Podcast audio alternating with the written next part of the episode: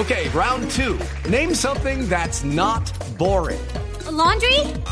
Ooh, a book club. Computer solitaire, huh? Ah, oh, sorry, we were looking for Chumba Casino. That's right. ChumbaCasino.com has over 100 casino style games. Join today and play for free for your chance to redeem some serious prizes. ChumbaCasino.com. No purchase necessary. Full prohibited by law. 18 plus terms and conditions apply. See website for details.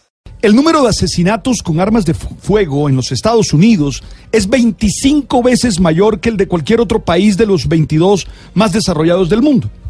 Allí se comete el 82% de las muertes por armas en ese grupo de países, el 90% de feminicidios y el 91% de muertes de niños por la misma causa.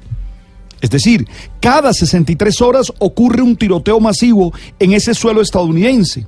El último, registrado, sucedió hace cuatro días en Nueva Orleans, cuando dos individuos dispararon contra 10 personas, cegando la vida de tres de ellas. Se creería que en una situación de semejante magnitud es difícil de empeorar, especialmente cuando el acceso a armas de fuego sigue siendo tan amplio, aún después de todos los debates que se generan tras cada tiroteo. Sin embargo, en efecto, puede complicarse aún más la situación con la publicación en Internet de manuales para fabricar pistolas de impresoras 3D. Los planos ya fueron publicados y tuvieron más de 2.500 descargas en tres días.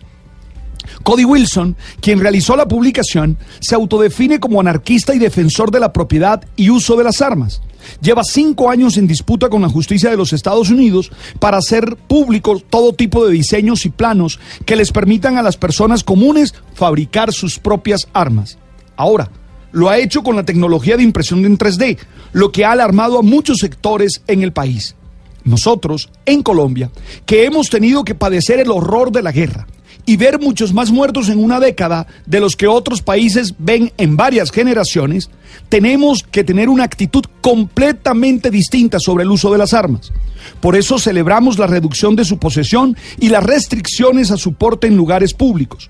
La disuasión de los distintos tipos de violencia no puede hacerse desde un incremento de los niveles de violencia ni de la posibilidad de usar indiscriminadamente cualquier tipo de arma. Yo particularmente creo en la vida Creo en la no violencia, creo en el respeto absoluto por la vida del otro. Estoy convencido que siempre podremos resolver nuestros conflictos con diálogos y dentro de la ley. Entiendo que los seres humanos tenemos esa tendencia a creer que eliminando a los otros se resuelven los problemas.